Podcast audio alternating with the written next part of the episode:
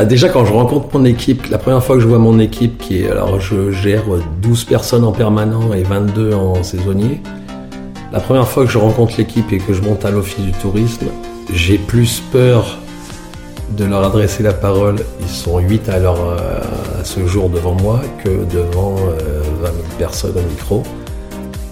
De nos jours, quand l'on parle transition, l'image de la transition qui nous vient à l'esprit est plutôt une transition environnementale, écologique. Pourtant, le garçon que vous allez découvrir dans ce podcast a réalisé une véritable transition. Une transition entre deux mondes qu'a priori rien ne pouvait regrouper et qu'au contraire tout pouvait opposer. Alors qui es-tu et que fais-tu? Christopher Hardy, originaire euh, pour l'univers de la montagne du Vercors, une euh, vingtaine d'années de vie de Vertaco, euh, speaker professionnel sur pas mal de sports pendant 35 ans et actuellement directeur de l'office du tourisme de Champs-Rousse dans ma nouvelle vie. Mon père avait la radio de, de, Villard, de Villard-de-Lans, Radio 4 Montagnes à l'époque, et donc mon premier micro c'est 15 ans. Euh, alors c'est premier micro, j'avais quatre auditeurs et puis après, bah quand mon père lâche l'événementiel à mes 17 euh, ans, c'est moi qui reprends l'événementiel du Vercors. Et à l'époque, les montagnes étant hyper actives, on avait quand même la traversée du Vercors, euh, des épreuves de VTT de très haut niveau, on avait voilà le Level Ride and Road, des triathlons, le Tour de France. Et bah c'est l'animateur de la station qui prenait tout ça. Donc voilà, l'événementiel commence, même si c'est les premiers pas à cette époque-là. Donc tu viens en fait de la radio. Oui, mes, mes premiers, mon premier micro, c'est un micro de radio pour les jingles. Hein. Oui, mais la radio est super importante parce que euh, les meilleurs animateurs, alors c'est pas vis-à-vis de notre adresse, hein, mais viennent de la radio parce qu'ils sont capables de coller les images à ce qu'ils mettent dans leur voix. De coller, d'écouter, parce que tu es en interaction euh, permanente. Et puis, euh, ouais, je pense qu'on est, on est de la génération où la radio libre a, décroché énormément de passion et de, voilà, moi c'était mon père, je voulais ressembler à mon père. Puis il y a cet aspect magique la petite boîte posée sur la table qui parle.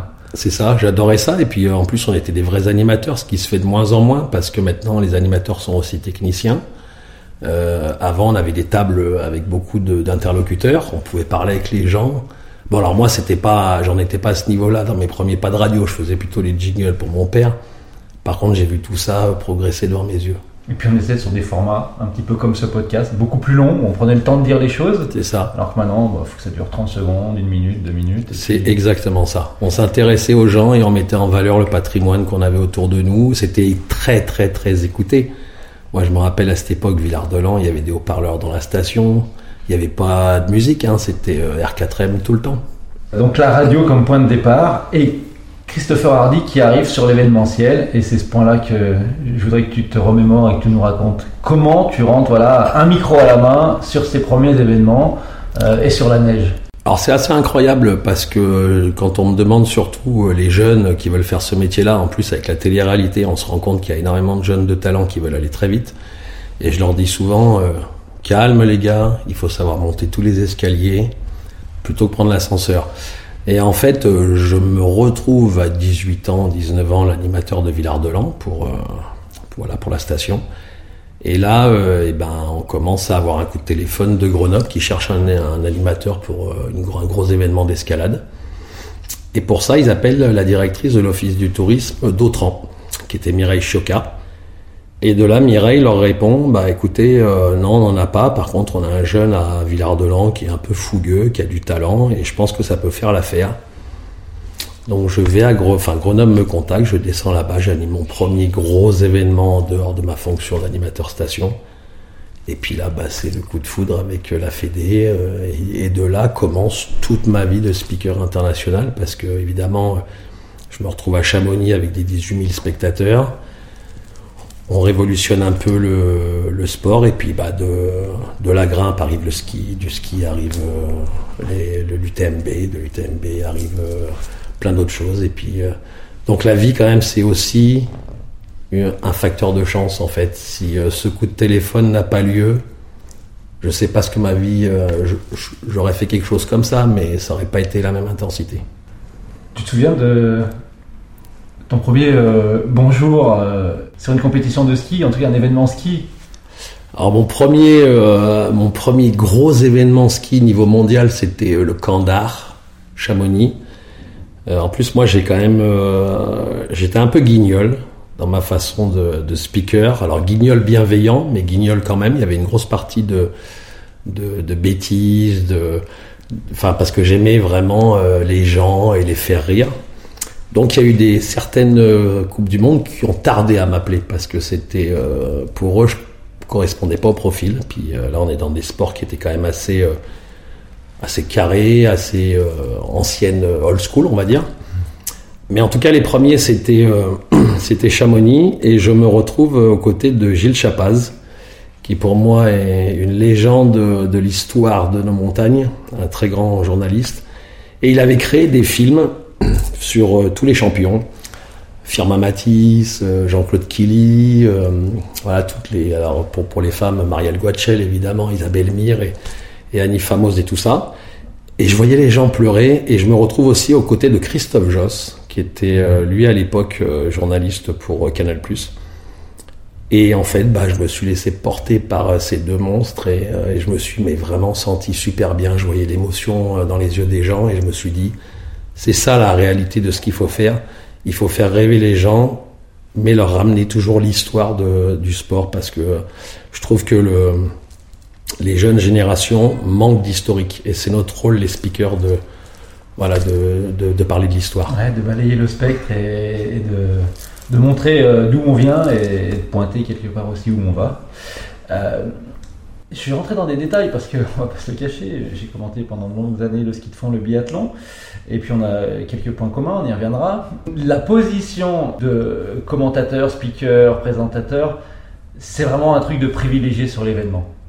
Chaque fois, euh, c'est là où converge toute l'information de l'événement. Bah, c'est, euh, je dirais que, euh, alors je vais pas envoyer de, fleurs à nos métiers parce que c'est pas le but, et puis j'ai pas d'ego mais on fait partie de presque plus de 40% de l'événement. En fait, c'est nous qui allons faire le lien entre le sport et le public.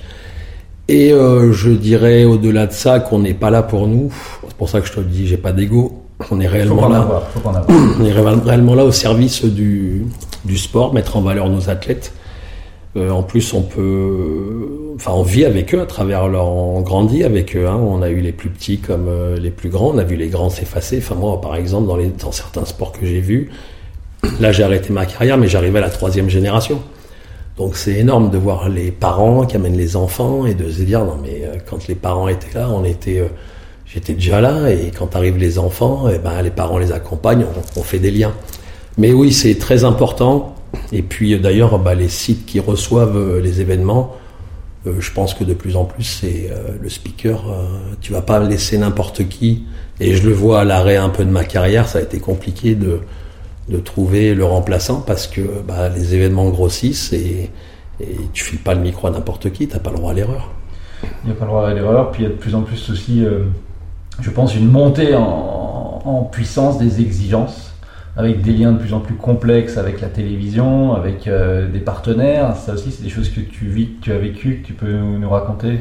Bah oui, euh, là, pardon. Alors, euh, on est dans un podcast de De Glisse, donc l'univers du ski avait déjà été déjà très bouqué, très très avait, avec une belle évolution quand je suis arrivé. Il y a d'autres sports, oui, on a rentré des, gens exigeants, on a rentré des directeurs de com qui, euh, pour mon coup, n'acceptaient plus l'humour. Euh, euh, enfin moi, moi j'ai été très souvent, on a pu dire il est sexiste, mais alors jamais de la vie. Moi j'aime l'être humain. Par contre, je sais dire, et d'ailleurs Guy Bocola l'a subi un peu lors des jeux dans ses commentaires. Moi, par exemple, si je prends l'escalade, je, dis honnêtement qu'une femme peut, peut, grimper comme un homme. Euh, parce que physiquement, elle est, euh, elle est puissante. pour. Elle est pas très souple. Par contre, je dis aussi qu'un homme grimpe comme une femme, comme les Japonais qui ont des ouvertures de bassin incroyables et qui ont un, art de la souplesse qu'on n'a pas en Europe. Donc voilà, mais tous ces commentaires-là, dans la... je suis assez content d'arrêter ma carrière de speaker à ce jour je vais aller sur un autre terrain. Il euh, n'y a pas besoin de faire un commentaire euh, sur une femme. Quand c'est elle-même qui demande à courir avec les hommes, je prends le cas de Sevon qui a sollicité la fille pour courir avec les garçons en disant je veux mesurer euh, le côté sexiste. De quel côté était-il justement? Mais c'est complètement ça. Il y a des femmes que, bah, Lindsey Vonn, Michaela Schifrin, je pense que ça lui plairait. Escala Diania Gambret, la Slovène, qui est juste une extraterrestre? Et d'ailleurs, j'aimerais dans le temps créer une compétition sur champ rousse où c'est Yania Gambret contre le reste du monde, contre des, hommes, et je pense qu'elle leur mettrait une, elle, elle mettrait une sacrée pilée. Mais j'en reviens par exemple quand j'anime Bercy, j'ai un souvenir en tête 2012, euh, je, je tiens ce propos à dire qu'une une athlète euh, évoluait comme un homme. Et là, je me fais agresser par un, gars du public en fin de championnat du monde où il me dit Ouais, mais vous êtes sexiste, nanana. Et passe l'athlète devant moi à ce moment-là. C'était une Slovène et je lui dis euh, Euh, Mina, euh, voilà, j'ai dit que j'ai dit ça. euh, et il me, fait Ouais, bien sûr, je grimpe comme un homme. Donc voilà, c'est juste que. Et ça, on pourrait le mettre sur le sport, on peut le mettre sur la maladie aussi. On en parlera peut-être plus tard, mais quand tu dis, moi j'ai été touché par, par la leucémie avec ma fille, et quand je vois Christine Jalin qui a chacun son Everest et qu'elle s'occupe de petits gamins qui sortent de, de convalescence ou qui sont en mode opération, et ben euh, je les appelle les petits chauves. Alors j'ai Jason Statham, Bruce Willis, je sors tous les noms un peu guignol comme je suis. Bah les gens, euh, un monsieur un jour me, me dit non mais on peut pas dire ça, il y a la mort. Et là je lui dis mais vous êtes touché par ça? Il me dit non mais ça se dit pas. Bah je dis voilà moi ma fille l'a eu et je l'ai je l'ai grâce à, à, l'humour ou alors à, la, profiter de chaque jour. Donc euh, il faut être tolérant et on a des métiers qui peuvent être euh, des fois ciblés. Oui, parce que euh, on porte euh, la parole de l'événement. Et le métier de porte-parole euh, sur un événement, il n'y a personne qui écrit les textes il n'y a pas de prompteur. Complètement. Donc à un moment donné, c'est le cœur qui parle et en laissant parler le cœur, il peut y avoir ce... Voilà, c'est- pas un excès, c'est c'est un sentiment, C'est un sentiment, c'est un ressenti. on est une personnalité parce qu'un speaker c'est une personnalité. Tu parles de moi j'étais un très grand instinctif. Toi, tu étais beaucoup plus carré que moi, beaucoup de préparation. Et d'ailleurs, euh, la preuve, c'est que tu es assez rapidement parti dans la production.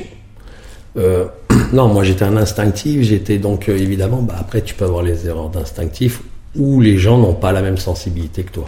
C'est là où il y a d'innombrables styles, et c'est vrai quand on pense, euh, on va aller sur d'autres collègues, hein, mais euh, aujourd'hui on pense à Daniel Manjas, on pense euh, même à Eric Daven, ou des gens qu'on a côtoyés.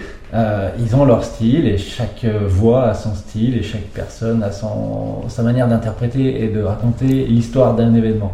Quelles expériences pour toi au contact des athlètes cette fois-ci Tu peux nous, raconter des, points marquants ou des athlètes qui, à un moment donné, derrière le micro, illuminer, euh, viennent illuminer le commentaire.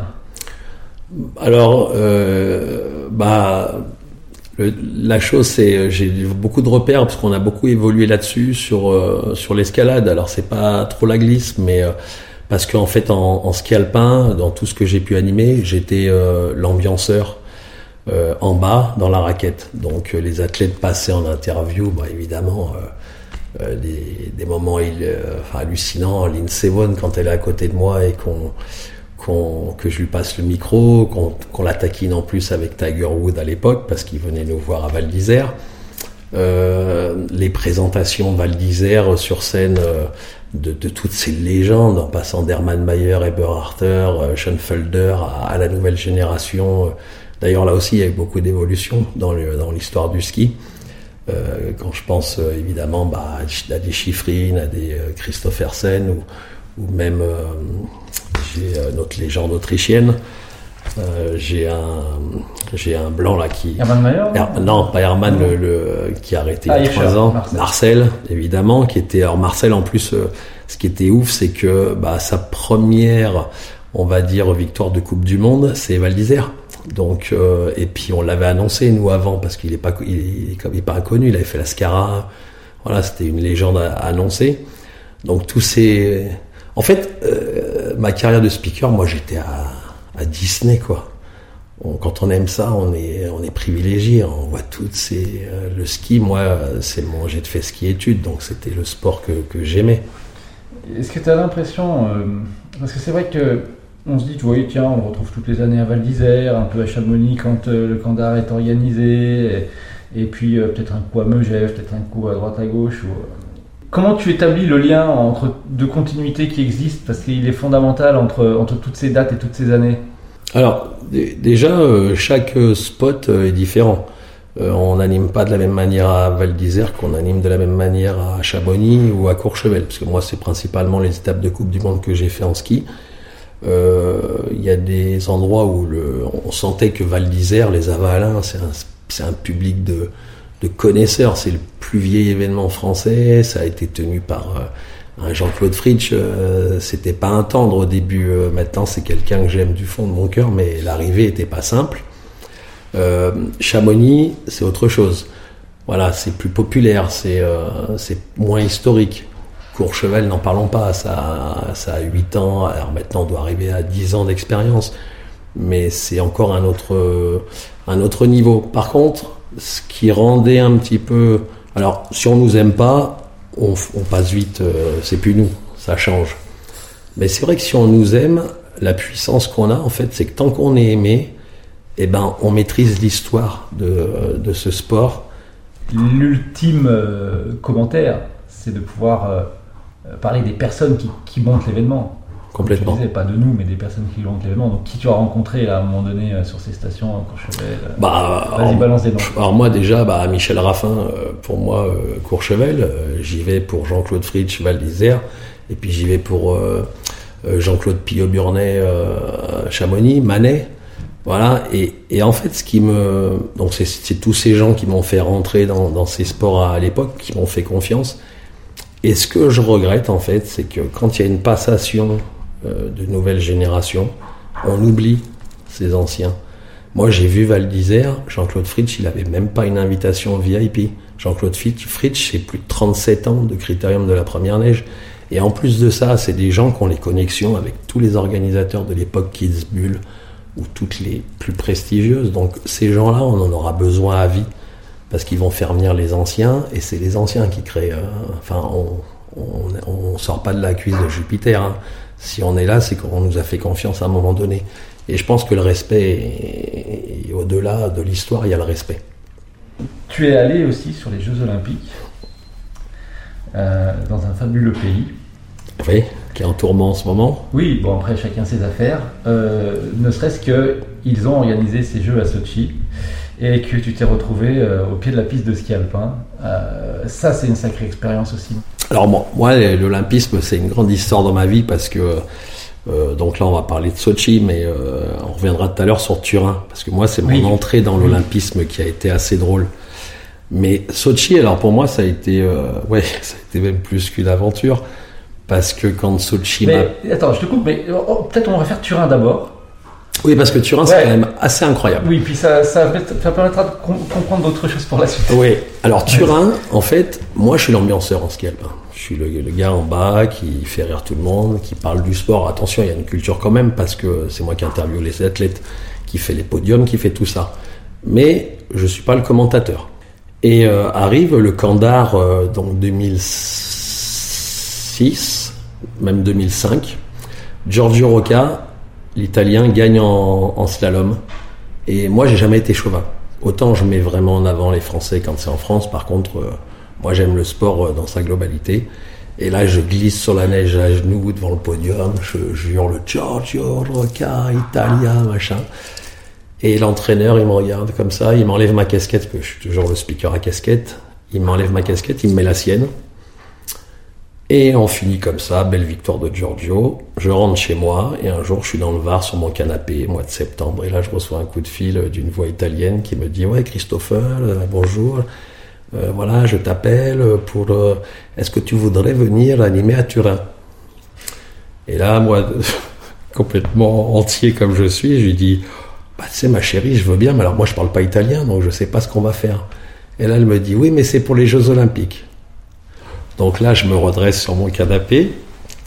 Mais le côté qui est très drôle, c'est qu'en fait, on m'envoie un, contrat de X pages en anglais et en italien. Je comprends pas le contrat. Je signe parce que je me dis, bah, je suis content, je vais en Italie. Mais moi, j'étais sûr que j'y allais pour être ambianceur. J'arrive à Turin. Et la réunion de tous les speakers, euh, Eurosport Autriche, Allemagne, Italie, que des légendes et tout. Et moi, je me retrouve au milieu de ces gars-là, et donc là, en tour de table, workshop, comme on fait d'habitude au JO. Et là, c'est genre, euh, voilà, moi je, moi je, si, moi je ça, moi je ça. Il arrive à moi et je me dis, mais moi il faut que je mente parce que j'ai pas de télé, j'ai pas de radio. Donc je dis, euh, je dis le nom d'une radio et euh, ça passe. Et là, je comprends que je vais commenter en fait. Mais j'ai jamais commenté le ski alpin. Donc je te dis pas l'erreur de casting monstrueuse qu'il y a. Et là, merci Alexandre Pasteur, merci Alexandre Boyon, merci les journalistes qui m'ont aidé à comprendre ce que c'était qu'une salle de presse et qui étaient morts de rire tous les jours euh, de m'entendre au micro. Et là où c'est, j'ai vraiment de la chance, c'est que je tombe sur Gernot Musner, qui est euh, l'un des plus grands commentateurs italiens qui parle cinq langues. Et le mec, ça a été mon. En duo avec lui. En duo avec lui. Et à un moment donné, il me regarde. Donc, on a, j'ai fait la victoire de Denaria quand même. Hein. Euh, première course de ma vie olympique, victoire d'Antoine.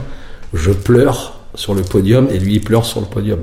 Donc, c'est super drôle. Enfin, on en parle souvent avec Antoine. Et à un moment donné, mon binôme, il me dit, euh, mais Christo, euh, tu t'as jamais fait ça? Et là, je lui dis, mais pourquoi? Parce qu'il fallait que je reste droit dans mes bottes, parce qu'il y avait dans le contrat, si jamais t'étais pas pro et qu'ils s'en rendaient compte, tu passais devant les tribunaux italiens. Ça, ça rigole pas.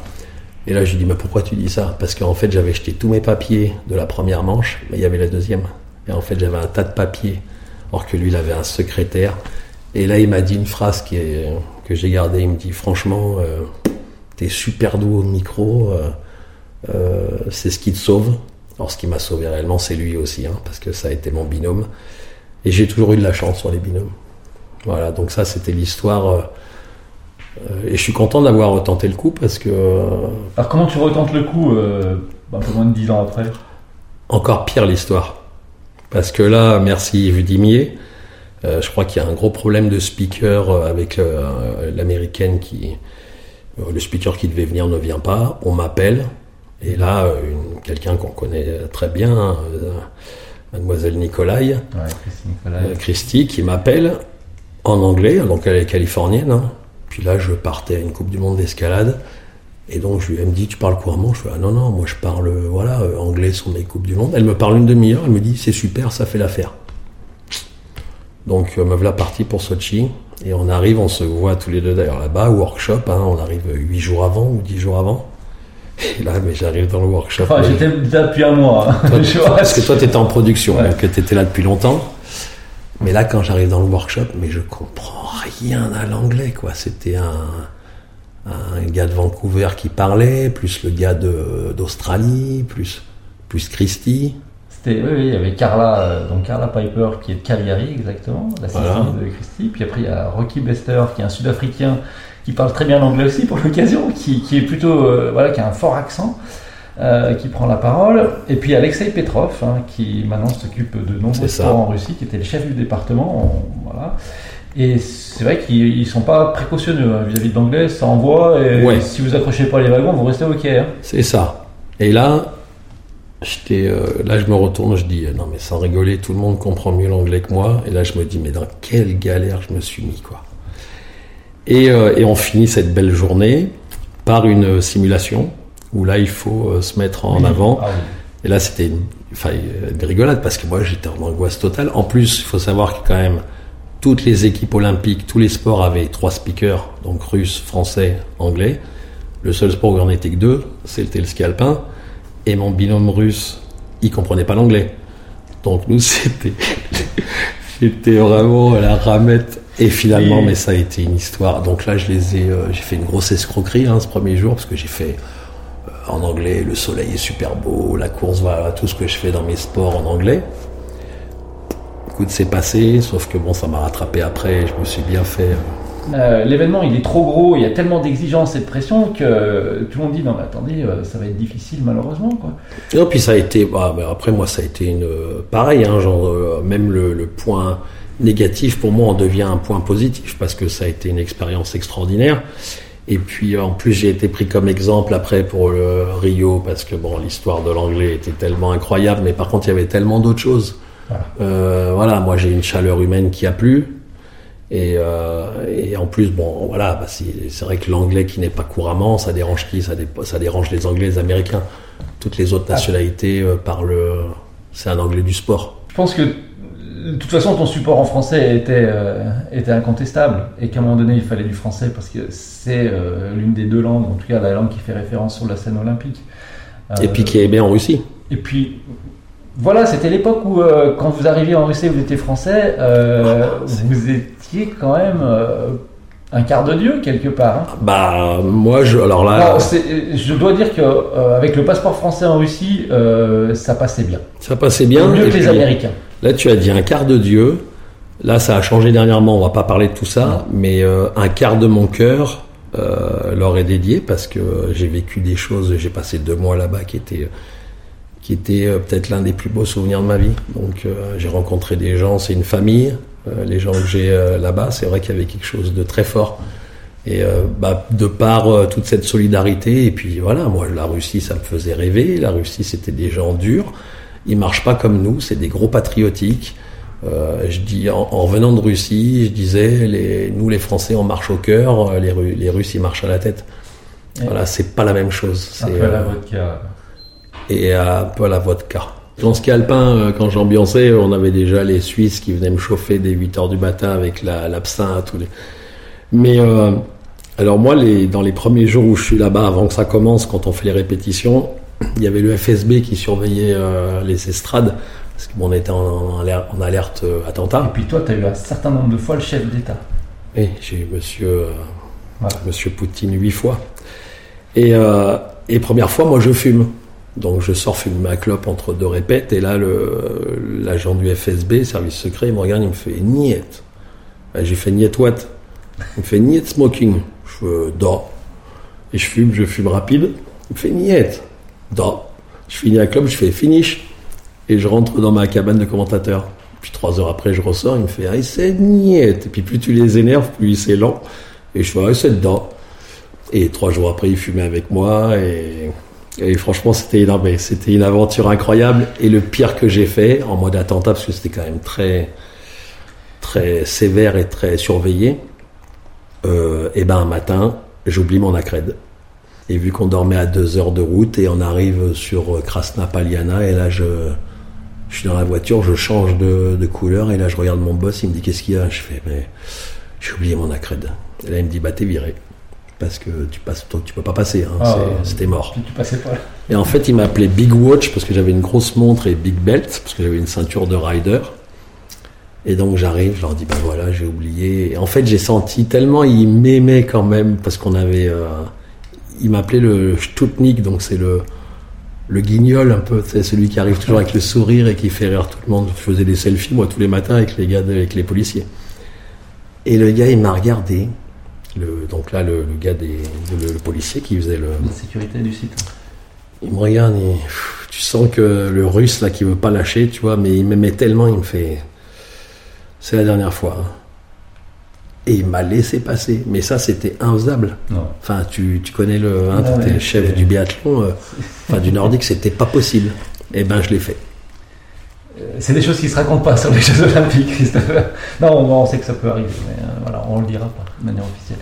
C'est des histoires formidables et, euh, tu parlais des jeunes en disant euh, étape par étape, allez-y doucement, les coups de fil arriveront tout seuls. Mais euh, est-ce que c'est ça euh, finalement la vie de commentateur d'événements sportifs? C'est de la patience et du travail quelque part Et un peu de talent à la base Parce que sinon on n'y arrive pas. Le talent, oui, bah, en tout cas il faut être fait pour ça. Qu'est-ce que tu mets dans la recette Vas-y? Qu'est-ce que je mets dans la recette? Je dis il faut être fait pour ça. Parce que quand tu te rends compte que tu poses ça, quand je parle avec mes amis, personne ne voudrait faire le métier que je fais. dans la recette, je mets la bienveillance ça, c'est euh, obligatoire. Sinon, ça devient un speaker grosse tête et c'est dans la durée, c'est pas bon.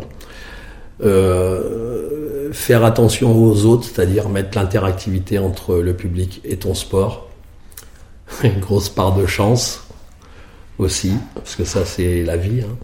La voix, le timbre de voix, parce qu'on est d'accord, on est quand même dans un métier très technique. Il y a les voix de gorge, les voix de ventre, comme les chanteurs. Donc, euh, Quelqu'un qui a une voix de ventre, et j'en connais beaucoup, peuvent tenir 7, 8, 9, 10 jours sur les gros événements. moi, en voix de gorge. Il faut des pastilles bah, Moi, je tournais au Solipred, hein, donc euh, quand euh, en été, tu as 40 jours de micro sur 60, euh, tu finis, en plus avec l'humidité et tout, et puis des journées à 10 heures, tu es déglingué. Donc le timbre de voix est important parce que quand on entend une voix 10 heures, si elle n'est pas plaisante.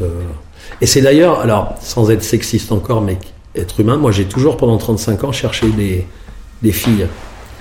Parce que les femmes, elles ont le côté sensibilité, le côté, un côté qu'on n'a pas forcément nous, même s'il y a des hommes-femmes et des femmes-hommes. Mais le problème des filles, c'était souvent la texture de voix. Parce que j'ai peu rencontré de filles qui avaient une voix grave. Euh, genre Brigitte Lahaye, des voix qui sont envoûtantes. Alors qu'une voix aiguë, tu l'écoutes euh, une heure et puis après tu dis, j'en t'en peux plus. Voilà. Qu'est-ce qu'on peut dire euh, justement à des, des- des jeunes qui voudraient aller vers le commentaire euh, concernant les journées de travail? Parce qu'on nous perçoit quand même un peu pour des rigolos, des types avec un micro, ouais, de toute façon, tu dis ce que tu penses, tu réfléchis pas forcément, tu balances, voilà, mais. Bah euh, déjà, euh, apprêtez-vous à faire beaucoup de kilomètres en voiture parce que euh, c'est une vie de nomade. C'est difficile de construire une famille avec ces métiers-là. On est souvent à droite, à gauche, euh, euh, jour et nuit. voilà. Soyez passionnés à fond parce qu'il faut pas compter les heures. Là, on n'y est pas. Là maintenant que je suis directeur d'office du tourisme, quand je vois mon équipe compter les heures ou quand je dois moi-même gérer ce planning d'horaire, euh, je me dis on est loin de la réalité. Et puis, puis faites ça avec le cœur, mais il faut voilà, regardez pas la télé-réalité. Enfin, voilà, la télé-réalité, ça fait partie de votre votre vie, mais on a, touche pas euh, le ciel euh, en trois minutes. Et je leur dirais surtout, on peut être mauvais euh, sur, euh, parce que même si on a 35 ans d'expérience, on n'a pas toujours été bon. Par contre, notre expérience nous permet d'être moins bon, mais pas mauvais. Or que si eux, un jour, euh, on se retrouve à Chamonix, je prends l'exemple de l'UTMB, il y a quand même, on frôle les 60 000 personnes qui écoutent ta voix. Euh, bah, si tu prends un râteau et que tu es mauvais, euh, tu t'en tu t'en relèveras jamais. Ou en tout cas, l'univers du sport ne te donnera pas de chance.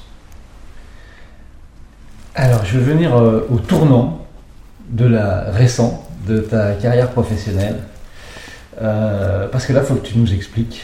À un moment donné, voilà, pim pam, du jour au lendemain. Improbable.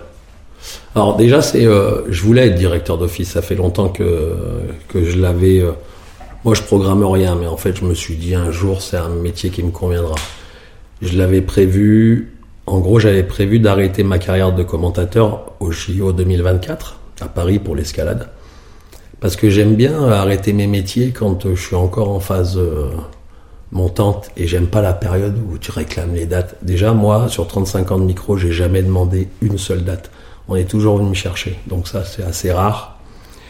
Et, euh, en fait, eh ben, euh, un, quelqu'un, un ami à moi de, l'univers de la montagne, de Champs-Rousse, euh, Daniel Briand, parce que je vais bien le, citer, parce que voilà, on vient le voir, on lui dit est-ce que tu as des noms de directeurs à nous proposer? Bah, il dit j'ai 50 noms, voilà, comme les autres, mais j'en ai un où il n'est pas directeur, mais ça vaut le coup de tenter. Et puis euh, me voilà à, aller rencontrer Madame le maire, euh, les adjoints pour parler. Ça colle bien, on m'explique un peu euh, la situation de Champs-Rousse. On y va cœur ouvert, vraiment honnête comme j'ai toujours été dans ma vie. Je leur dis écoutez, voilà, moi j'ai des points forts, mais je vais avoir aussi des points faibles en administratif, en tout ça. Et puis, euh, bah, je pense qu'on tombe amoureux euh, les uns des autres, et puis on, joue le risque, et puis je me retrouve euh, alors à suivre la hiérarchie classique. hein. Je passe par une boîte de recrutement à Senso. Je pense que le recruteur, il a halluciné quand il m'a entendu en visio pendant une heure, parce que alors pas du tout le profil des autres. Et mais finalement, j'ai voilà, c'est le bon choix. Et j'ai signé un contrat d'un an parce qu'on s'est donné avec Madame le maire le droit de, de voir si ça nous allait tous les deux. Moi, ma vie de nomade, euh, qu'il ne devient plus, et puis elle, euh, si ça allait pour la station. Ça colle, on re-signe. Et puis ta vie de nomade, indépendant. C'est ça. Alors même si tu as l'habitude de travailler, d'intégrer des équipes, parce que quand on intègre un événement, c'est une équipe de travail, et c'est pas l'événement qui devient Christopher Hardy, c'est Ouais. Christopher Hardy qui prend le de l'événement, mais qui amène sa surcouche personnelle. Là, pour le coup, c'est complètement changé de, registre.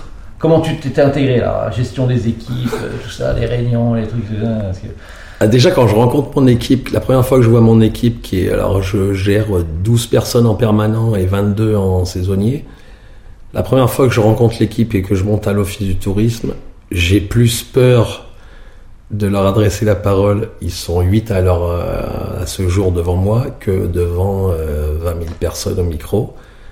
Et euh, parce que là, je sors de ma zone de confort complet. Et, bah écoute, euh, à ce jour, mon équipe, ils sont fans. Voilà, parce que je les, en RH, l'événementiel nous a appris à faire attention à l'humain. Donc je les ai valorisés. J'avais déjà une équipe à l'Office du tourisme notée à 94% sur euh, la qualité tourisme. Donc ça a été mon support. Je leur ai d'entrée de jeudi, écoutez, vous avez un directeur qui va sortir de ce que vous avez vu jusqu'à présent, mais je pense que si on arrive à prendre soin les uns des autres, on va créer notre manière de communiquer. Et puis euh, voilà, bah, ce jour, je pense qu'ils ne voudraient pas que leur directeur parte. On a créé une, vraiment une belle, une belle harmonie. On a fait une belle saison d'hiver et un bel été. Et on va faire encore plus beau euh, dans les mois à venir. Qu'est-ce que tu as derrière la tête, justement Parce que tu nous dis en faire plus beau. J'ai des événements qui sont un peu atypiques, euh, évidemment, parce que je bénéficie de cette euh, culture de l'événementiel. je souhaite faire venir les, les Winter Natural Games sur Champs-Rousse qui sera un gros événement freeride, freestyle de 5-6 sports extrêmes. Il y aura speed riding, freeride, euh, slopestyle ski, euh, wingsuit, parapente accro et slackline. Plus des concerts le soir, tout ça gratuit pendant 3-4 jours. Donc ça, ça ne sera pas prévu pour cet hiver parce qu'il faut le temps que les politiques de la vallée ou toute cette institution euh, acceptent le projet. Mais on le fera pour l'hiver d'après. Euh, à venir, euh, j'aimerais créer les Olympiades LGBT parce que euh, North Face a créé une gamme de vêtements là-dedans et cherche à créer deux gros événements de montagne. Et, moi, j'ai en cœur que Champs-Rousse soit une terre de. Déjà, on est, on est terre de jeu. il faut bien penser à ça. Et puis, c'est une station très dynamique. On a le bassin grenoblois qui est très proche. Donc, on a quelle que soit la, catégorie de personnes ou d'êtres humains, euh, les, gens, on a une ville, on est la seule station de France à skier au-dessus d'une ville. Voilà, mais après, euh, ça c'est les événements un peu, entre parenthèses, fun et un peu déglingués que j'aimerais faire venir à la station parce que Chambouz correspond complètement à ça. Euh, mais il y aura euh, du beaucoup plus sérieux. On est quand même sur le, développement sommital. On a la plus grande tyrolienne du monde qui arrive euh, courant de l'hiver, début de la saison, on espère. On a mis des belvédères là-haut. On a une passerelle himalayenne sur la piste olympique de, de 68 et on va faire une maison d'olympisme. Donc c'est là où, où j'apprends beaucoup à me structurer, à être on travaille la rénovation aussi de notre station et, on est labellisé Flocon Vert et Global Compact, donc on fait très attention à l'écologie en ce moment avec euh, tout ce qui se passe en énergie. En énergie euh, c'est important et bon, en un an, j'ai appris plus qu'en 35 ans. Et tu te fais rattraper donc euh, par ce cercle de l'événementiel, de l'olympisme, sur un site olympique. Comme quoi, quelque part, l'histoire, c'est une répétition, même, même pour toi. Donc dans cette répétition, est-ce qu'un jour euh, tu reviendrais, euh, si on tend la perche, euh, à du commentaire, hormis peut-être du Eurosport pour Paris 2024 pour l'escalade? Alors ce qui est, par contre, alors ce qui, ce qu'il faut quand même prendre conscience, c'est que c'est une gymnastique de notre métier si on reparle d'avant, de speaker. Et là, je l'ai fait parce que j'ai, j'ai mis tous mes remplaçants en place dans tous les sports. Mais bon, bah évidemment, il y a deux trois villes qui veulent pas me lâcher, donc j'y retourne. Euh, ouais, la gymnastique, euh, quand tu la perds, euh, tu l'as au fond de toi, mais t'es plus, performant comme avant. Et en plus de ça, tu décroches du niveau sportif de ton activité, ce qui fait que bah, t'es plus à l'heure, t'es plus à l'actualité. voilà.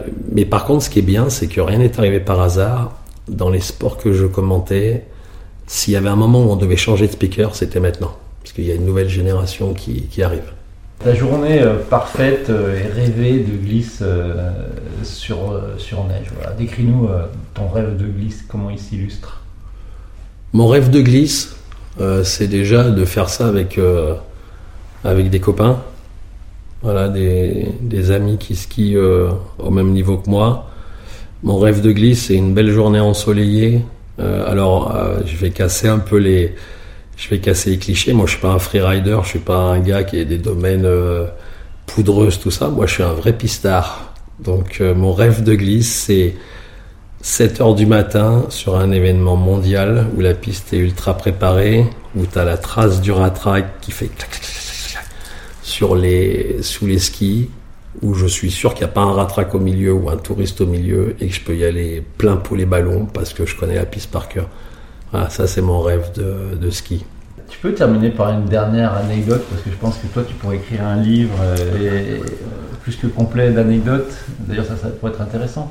Ah bah, une, euh, une de mes plus belles anecdotes au micro, en parle. Hein. Oui, dans ta carrière. Alors, dans ma carrière au micro, euh, ma plus belle anecdote, c'est. Euh, donc, quand on parlait de chaque endroit ne s'anime pas comme partout. Donc, ça fait plusieurs années qu'à Chamonix, ma voix est connue, connue, connue, que tout le monde m'adore. Et il y a un événement en escalade qui se passe à Briançon, Serre Chevalier, qui est le plus gros, le plus vieil événement du monde. Et le gars, l'organisateur, euh, Philippe Ligereau, il dit non, non, mais il est trop guignol, euh, ça va pas correspondre à. Là, nous, on a des vrais, spécialistes. Et en fait, bah, les gamins, à force euh, de m'adorer, ouais, mais il faut Christopher, il faut Christopher, il faut Christopher. Le mec lâche. Il m'appelle, il me demande mes tarifs, je lui donne mes tarifs.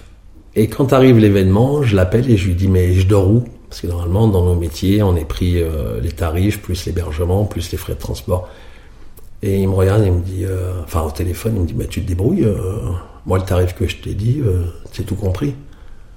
Et là, dans ma tête, je fais, ah mais non, non, non, t'as l'hébergement, le transport. Et donc, je ne viens pas. Je lui dis que je suis malade et je le plante au dernier moment. Donc là, je peux te dire que c'est très mal parti. Et deux ans après, bah, il me rappelle parce que j'étais incontournable. Donc de là, j'anime chez lui. C'est la seule fois où ma femme vient me voir sur une animation. Et là, en plein milieu de la finale, une petite jeune fille arrive, elle me fait Bon, est-ce que tu peux arrêter tes guignoleries Parce que euh, voilà. Et je lui dis Mais t'es qui?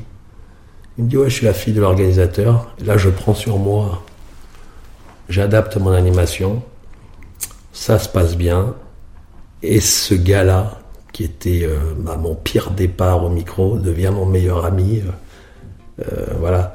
Donc en fait, ce mec-là m'apprend que les rencontres difficiles au début ne sont pas forcément des mauvaises histoires. Au contraire, on peut. Donc on apprend vraiment. Et bon, il est décédé. Et le jour de son enterrement à Briançon, je raconte cette histoire dans l'église. Mais j'y vais avec tout mon cœur en disant mais la première fois, je me dis mais quel con et en fait, bah voilà, c'est devenu quelqu'un qui, euh, qui a compté énormément pour moi. Des rencontres passion, des rencontres plaisir, des rencontres émotion. Retrouvez tous nos différents puffcasts sur puff.fr. Un bon puffcast s'écoute accompagné d'une bonne bouteille de kombucha Kombucha boisson vivante, finement gazeuse à base de thé fermenté, aromatisé, sans alcool et fabriqué à Grenoble dans les Alpes françaises. Retrouvez et commandez Kombucha sur kombuchalp.com. À très vite